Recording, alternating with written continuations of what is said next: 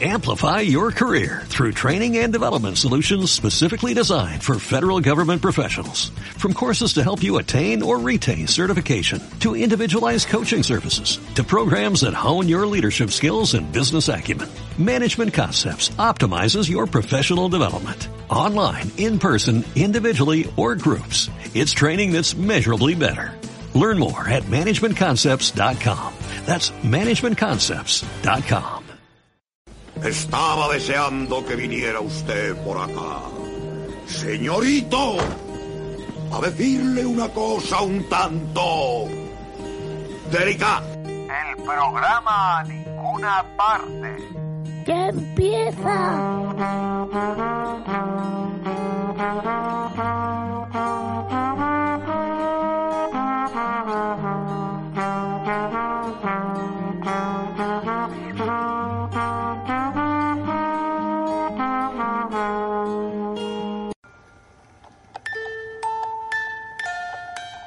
La Gran Pirámide de Keops, la construcción más colosal de los humanos durante milenios. En su esplendor tuvo casi 150 metros de altura y un exterior de piedra blanca absolutamente extraordinario. Más de dos millones de sillares de roca caliza de algo más de dos toneladas cada uno conforman un edificio capaz de cautivar a millones de humanos durante miles de años. Embriaga tiene una atracción especial aún para quienes nunca la han visitado. En 2022 sigue siendo una reconfortante madeja de preguntas que llevan siglos desenredándose. Leyendas, maldiciones, misterios y una belleza que enraiza en lo más profundo de los humanos. Tiene una apariencia simple, incontestable, pero una complejidad enorme.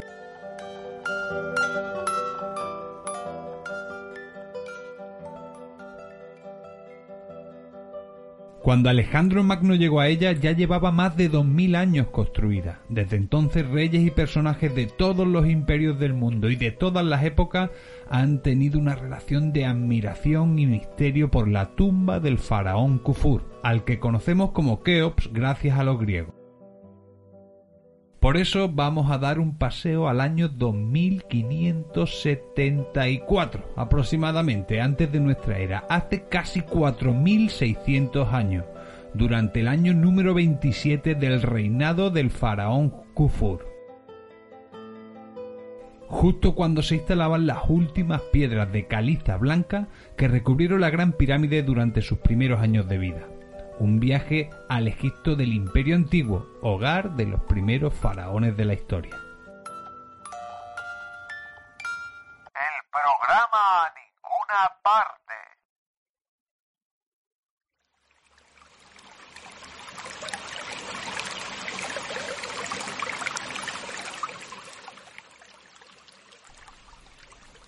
Vamos en un barco, un barco que no tiene demasiado calado, pero que es bastante grande. Va cargado con casi 30 bloques grandes de piedra. En él hay una tripulación que ronda las 40 personas. Y el que va al mando es Merer. Navegan por el Nilo y van a recorrer los más de 20 kilómetros que hay entre el puerto de Tura y la base de la gran pirámide de Keops en aproximadamente tres días.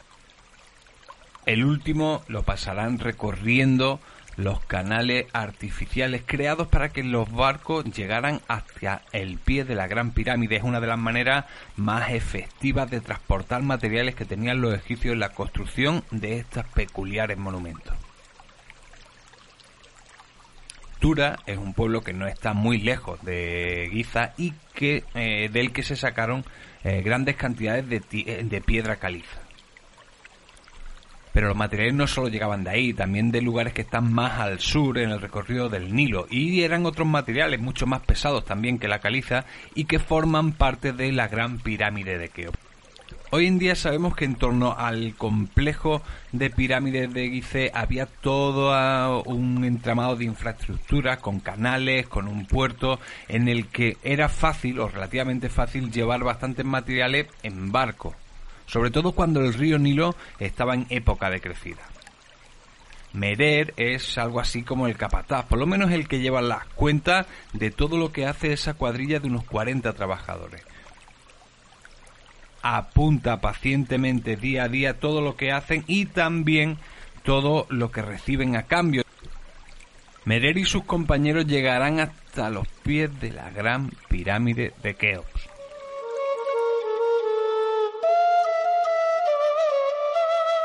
Hablarán con la persona encargada de las obras con el que coordina absolutamente todo, el príncipe Ankaf, familia de Keops y eh, por lo menos en la parte final de la construcción de la Gran Pirámide él era el que llevaba el peso de, la construcción. Es curioso porque la tumba de este hombre, de Ankaf, eh, se halló en su momento y hay un busto de él en el Museo de Bellas Artes de Boston. Es un busto bastante realista, de una escultura que tiene 4.600 años y se le ve la cara al hombre pues prácticamente perfecta. Podemos hacernos una idea de cómo eran los egipcios en aquella época. Es curioso porque del faraón Keops no se conserva ninguna escultura tan, tan bonita y tan bien hecha y, con, y tan bien conservada, valga la redundancia, como, de, como la de este hombre. De Keops se conserva una pequeña figura que está en el Museo del Cairo y que servía como tapón de un, de un frasco. Así que ni es muy grande ni se puede apreciar tan bien sus facciones. Por cierto, todo esto, todas las fotos, toda la información y mucha más información de la que aparece en el programa la podréis ver en paningunaparte.com, en la entrada de la pirámide. Todo esto, todo este viaje por el Nilo, de Tura a Giza, eh, está perfectamente recogido en unos papiros, unos papiros que se han encontrado hace poco tiempo, en 2013, y ni siquiera mm, en un sitio cercano a las pirámides de Gizeh. De hecho está a más de 200 kilómetros de Gizeh y es un puerto en el Mar Rojo que se llama Wadi al-Harf, un puerto de la época, un puerto que se abandonó después del reinado de Keos precisamente y que ha sido excavado y estudiado mm, allá por 2013. Era un puerto estratégico, conectaba las minas de cobre y de otros materiales de la zona del Sinaí con lo que era el eje de ebullición de Egipto, lo que es el Valle del Nilo. Hasta este puerto eh, llegaban barcos como los de Merer y su tripulación con herramientas y víveres para la explotación de las minas del Sinai y volvían cargados con minerales, con minerales y otros materiales da idea de cómo se expandía o cómo se expandió el imperio de Keops. Y vuelve a darnos una lección de organización e intendencia por parte de la humanidad hace ya 4.600 años.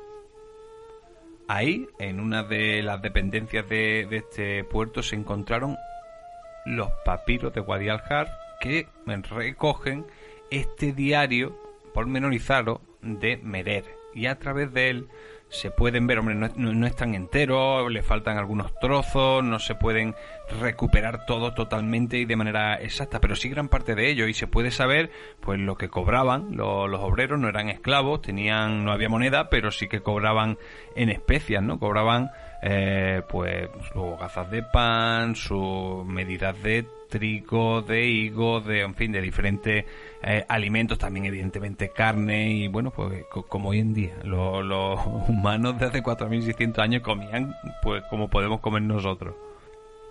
De hecho, en el papiro pues se puede ver cómo le traen alimentos desde Heliópolis, cómo viajan de una ciudad a otra, cómo se mueven un poco las mercancías dentro de los detalles que puede dar pues la vida de este de esta cuadrilla, ¿no? De este grupo de trabajadores.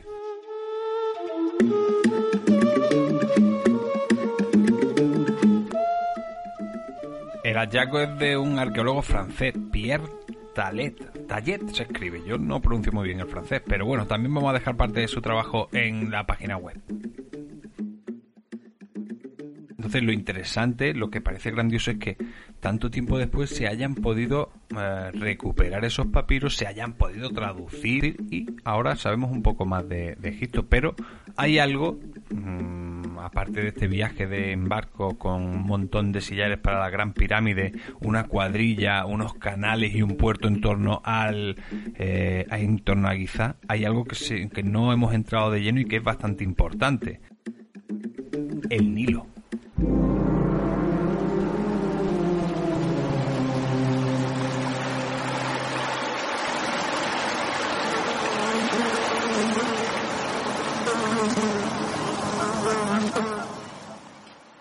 Definitiva, los egipcios tenían una gran red de transporte fluvial. Vamos a dejar a Merer y a los hombres que trabajan con él a los pies de la gran pirámide de Giza, descargando piedra caliza. Y vamos a ver en qué consisten las crecidas y la vida del río Nilo. El programa ninguna parte.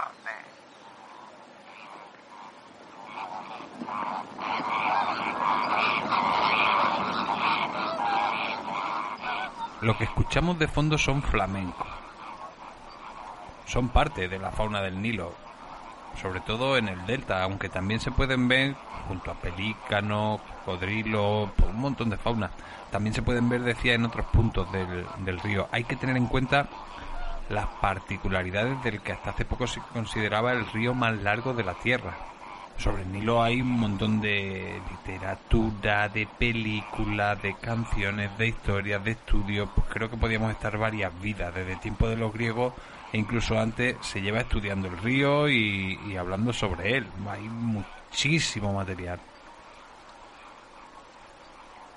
Historias de todo tipo, de, historias de amor hasta historias que tienen que ver con la biología, con la botánica, con la geografía, con los descubrimientos, con la guerra.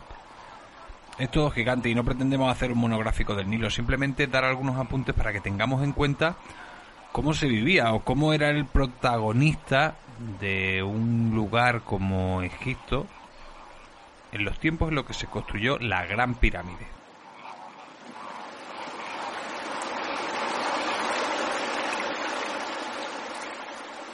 Hay que tener en cuenta que el Nilo es gigantesco, eh, es difícil de, imaginar, en, prácticamente en cualquiera de sus partes, tienen más de 6.600 kilómetros.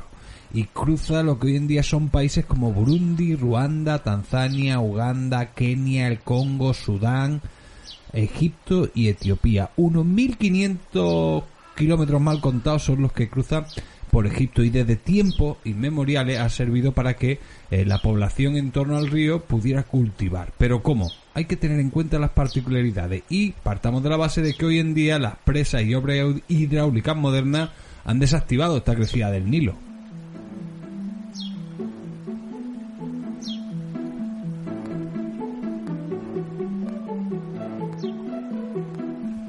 La antigüedad el verano era la época de crecida del río. Las aguas llegaban a ganar hasta 13 metros en función del punto donde se midiese y en torno a los 10 metros ya en el delta el agua se expandía durante kilómetros y permanecía así inundando tierras que en otra época del año eran de cultivo durante varias semanas, en torno a un mes.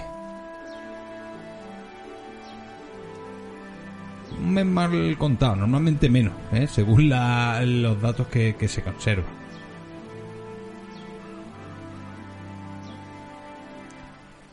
En torno a noviembre, cuando ya empieza a llegar el invierno, empezaban a bajar las aguas y empezaba también a verse lo que eran tierras que después serían cultivadas. Se podían ganar en torno a dos cuartas de tierras que eran sedimentos, que son bastante fértiles y que la gente que vivía en torno al Nilo pues trabajaba y cultivaba. Así que la economía, los víveres y bueno, pues prácticamente todo lo que servía para vivir durante gran parte del año tenía que ver con los meses en los que se podía cultivar antes de que volviera a crecer de nuevo el río y lo dejara todo absolutamente anegado de agua.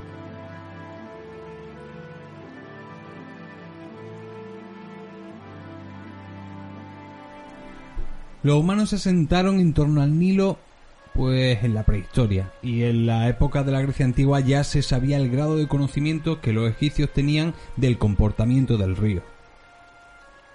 En varias ciudades tenían instalados diversos sistemas que les servían para adivinar y predecir las métricas del río. Más que adivinar, calcular. Ellos veían el número de días de crecida, los niveles en una ciudad, en otra, en determinados puntos, y así podían predecir cómo iba a ser de beneficiosa la cosecha y cómo iba a extenderse la crecida del río en diversos puntos del delta. Esto les hacía tener, eh, bueno, pues cifras reales o predicciones muy, muy eh, certeras de la producción que iban a tener, de las cosas que les iban a faltar o del tiempo en el que podrían estar cosechando. Son adelantos bastante, bastante importantes para la época en la que hablamos. Y es que llevaban miles de años viviendo en torno al río y a sus crecidas. En la época de Keops no, ya se conocía perfectamente esto. Además lo sabemos porque se hacían canales si hacían obras hidráulicas para poder aprovechar los meses de crecida del río y poder transportar pues más cantidad de materiales pesados y mayor cantidad de víveres, evidentemente tenían muy claro cómo se iba a comportar el río. Hay que decir que esas tierras de cultivo eran especialmente buenas y que le servían a Egipto para comerciar, porque por ejemplo eran deficitarios en cosas como la madera y también en diversos metales si en la época de crecida del Nilo no se podía cultivar en la mayoría de tierras, pues esa gente que se dedicaba a eso pues tenía otras tareas, no estaban ociosos. Por ejemplo, la patrulla de Merer que hemos visto antes, más que la patrulla, la cuadrilla de Merer, no solo se dedicaba a transportar piedras, también hacían labores de vigilancia. Estaba todo bastante bien organizado y hay que tener en cuenta que en torno al Nilo se desarrollan una de las civilizaciones más potentes durante milenios del planeta.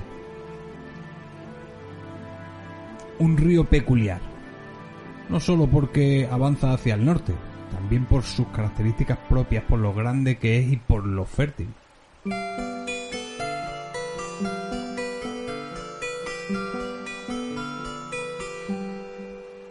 Keops precisamente fue uno de esos faraones que se extendió mucho más allá de los límites del Nilo.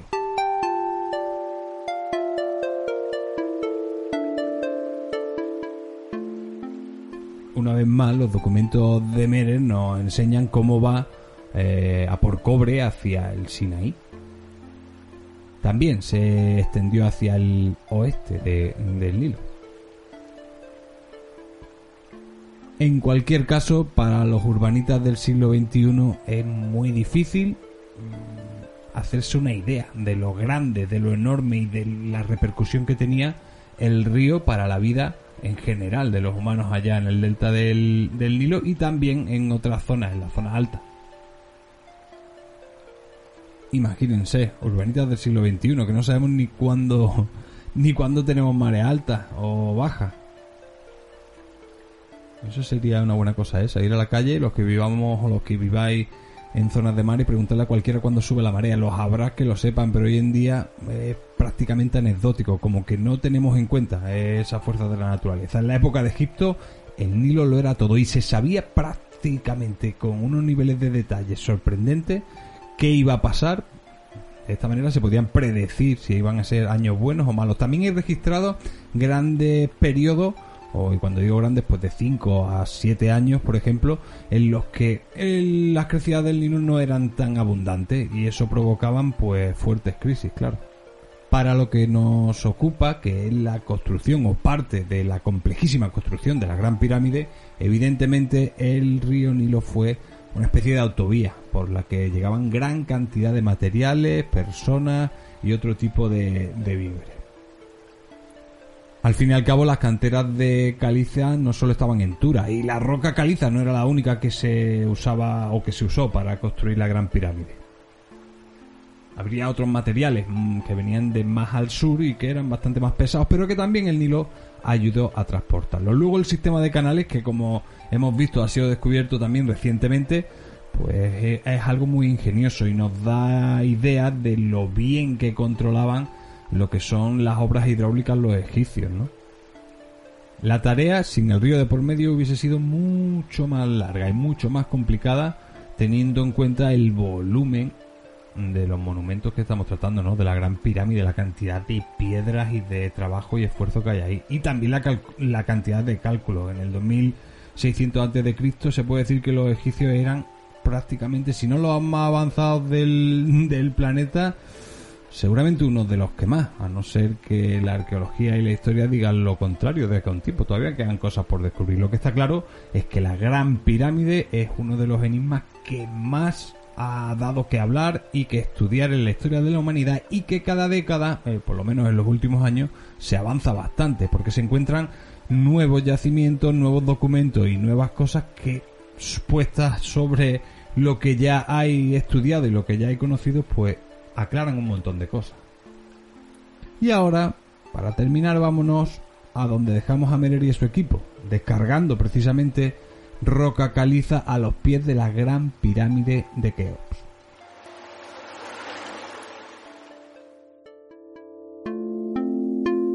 El programa a ninguna parte.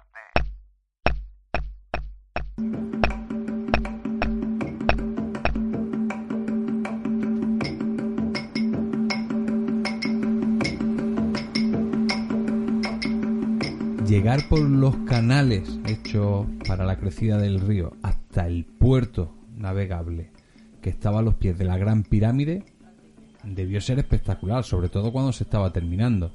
Hay que imaginarse el ajetreo de trabajo, el polvo, el ruido, la gente, el bullicio. Hay que tener en cuenta que eso era un sitio importante, un sitio en el que lo mejor del imperio estaba trabajando para un monumento que iba a ser el más grande que jamás nadie había visto. Se cree que Merer y su equipo eh, dieron este viaje en el que nos hemos situado hipotéticamente ya al final de la construcción de la pirámide, cuando se estaba recubriendo lo que hoy vemos, que es una pirámide con muchos escalones, por así decir, se recubrió de piedra caliza blanca, lo cual le daba un aspecto absolutamente único y también la hacía más lisa y más visible durante desde más puntos de, la geografía. Pero eh, llegar con ellos en el barco, eh, la verdad que si lo pudieran ver o lo pudiésemos ver por un agujerito, nos resolvería bastantes dudas, porque todavía eh, no se sabe exactamente cómo subían, cómo acarreaban los pirales hasta los pisos más altos. Hablamos de 150 metros de altura, algo así como un edificio de 50, 50 y pico plantas, ¿eh?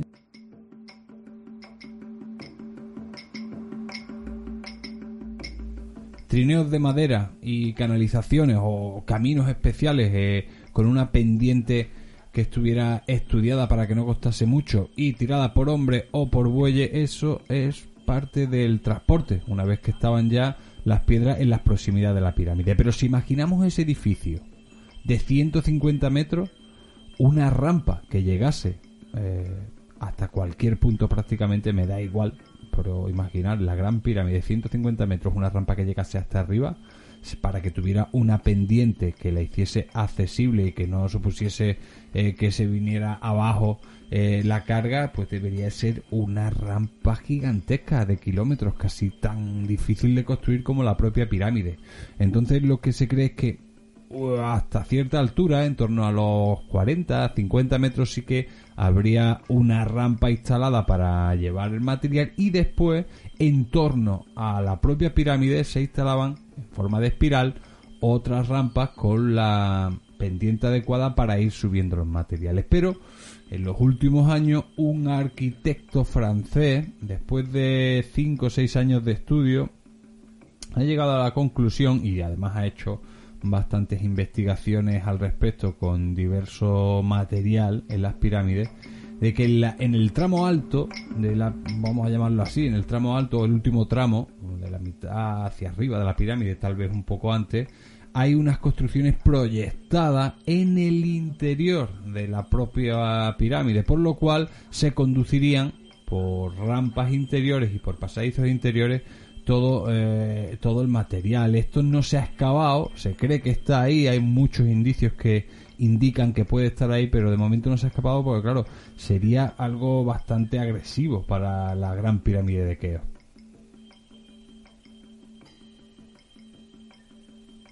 Lo cierto es que parece que en el 2600 o 2500 eh, antes de Cristo, en, en- ese intervalo de tiempo en el que se construye la gran pirámide de Keops, eh, los egipcios no usaban grúas, eh, lo hacían todo mediante el arrastre de las piedras por trineos, con eh, también otros sistemas bastante ingeniosos de, eh, bueno, pues como pensemos en un trineo de, de madera que tiene medio círculo debajo, entonces se va balanceando y usando ese balanceo se pueden subir las piedras de un, de un sitio a otro, pero realmente es, complicado de, pensar, ¿no? Porque piedras con- que pesaban tanto en unas alturas tan grandes, con eh, manejarla y calcular la inclinación era algo eh, absolutamente clave y complicado de hacer. Poco a poco se van desentramando las maneras en, en las que se construyó. Parece, eh, como digo, que hacer una única rampa que fuese creciendo con el monumento sería muy complicado. Así que de momento las teorías que están más aceptadas son la de la rampa en torno a la pirámide por fuera, que sería ir instalando rampas de diferente altura, diferentes pendientes a lo largo de la pirámide, o una fórmula similar pero proyectada desde el interior, lo cual eh, daría a las claras con un gran ejercicio de arquitectura, ¿no? Y con muchos cálculos muy precisos para una obra que al final es el culmen del desarrollo de la tecnología arquitectónica, podemos llamarlo así, mal y pronto, de los egipcios. Y es que eh, los emperadores anteriores a Keops, como el Nefru, que es su padre, pues ya apuntaban este tipo de construcciones, aunque ninguno hizo una pirámide tan grande y perfecta como la que consiguió Keops.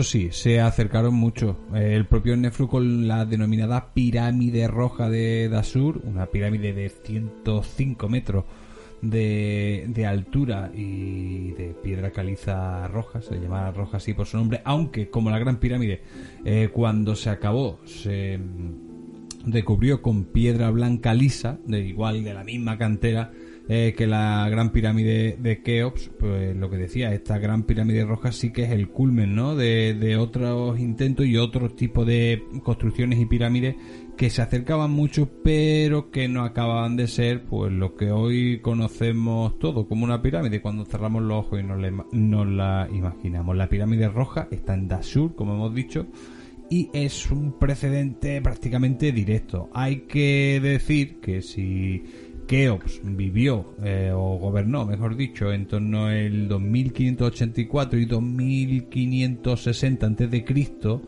em, pues mira, en el 2000 se estima que en torno al 2600, es decir, eh, como 20, 15, 20 años antes de que él reinara, murió Inhotep que había trabajado para otros faraones y que está considerado el primer ingeniero o arquitecto de, de la historia porque es el primero del que tenemos eh, bastante bastantes datos, ¿no? Y además se ha usado mucho en las películas estas de momia de sábado por la tarde sale bastante Inhotep normalmente como alguien malo cuando parece que es un hombre muy interesante, parece no, vamos, es un hombre muy interesante que no solamente era ingeniero y constructor o arquitecto, sino que también eh, estudiaba medicina, estudiaba astronomía, en fin, era una especie de sabio o de, de hombre importante en lo que a ciencia se refiere en el antiguo Egipto.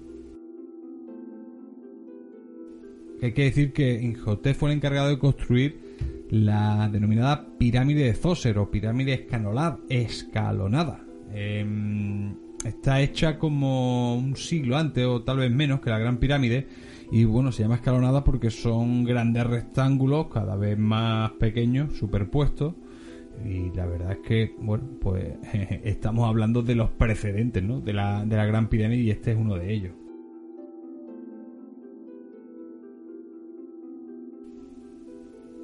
Zoser, por cierto, era el faraón de, esa época. Esta pirámide medía en torno a 60, 60 y pocos metros.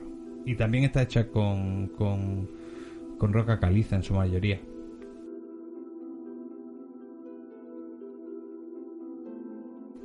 Bueno, todas las pirámides, las que hemos hablado, la pirámide escalonada de Zose, la pirámide roja o la gran pirámide de Creo, las otras que están junto a ella, de Kefren y de Miquelinos, todas, han sufrido a lo largo de la historia, pues, bueno, pues bastante, bastante desmantelamiento, podríamos decir, ¿no? Eh, llevan 4.000, más de 4.500 años en pie eh, ha vivido mucha gente que ha visto a las pirámides y otra serie de monumentos egipcios, y no solo egipcios, también pasa en otras partes del, mundo, ¿no?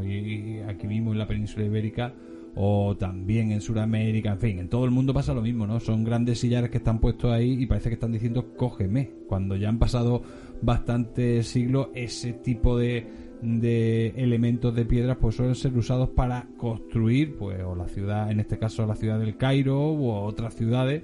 El caso es que nunca suelen pervivir enteros porque los humanos que vivimos después o que venimos vinieron después los han usado no han usado los materiales. Y eso le pasa a la gran pirámide. Por eso no la vemos blanca y lisa sino bueno pues de un color más marronusco y, algo así como escalonada no levemente escalonada se ven los bloques Y aunque nos podemos hacer a la idea de cómo era o de lo que tenían pensado, nunca sabremos eh, el efecto ¿no? visual que producía una pirámide de esas dimensiones en un lugar como ese, con un puerto, con seguramente jardines y, grandes instalaciones, además de otros templos en un sitio eh, pensado para, para mm, que, conjugara perfectamente con el sol, ¿no? Era el sol y el río y, la pirámide. No sé, me parece espectacular. Hoy hemos dado un pequeño recorrido por lo que podría ser una aproximación a cómo se curraba, cómo se trabajaba en torno a la gran pirámide. No hay extraterrestres, no hay esclavos y de momento tampoco hay, eh, bueno, pues todos los restos que quisiéramos tener o todas las investigaciones que quisiéramos tener para saber con exactitud cómo se, hacía todo. De momento, sí, el ser humano sigue aproximándose a saber cómo se hicieron las grandes pirámides hace ya 46 siglos y en nada.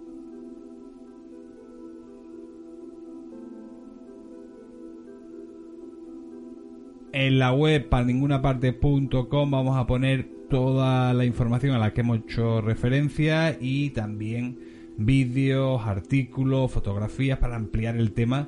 Y que si os interesa os deis una buena vuelta y, bueno, pues ahondéis un poco más, porque la verdad que es un tema que como hemos hablado antes parece infinito, se puede em, consumir de muchas maneras y hay muchísima información al respecto. Así que hasta aquí llegamos, nos vemos pronto y mucho amor para ti y los tuyos.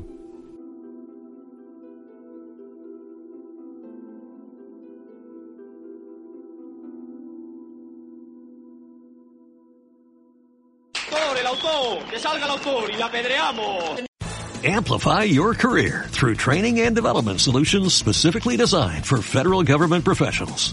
From courses to help you attain or retain certification, to individualized coaching services, to programs that hone your leadership skills and business acumen, Management Concepts optimizes your professional development. Online, in person, individually, or groups. It's training that's measurably better. Learn more at managementconcepts.com. That's managementconcepts.com.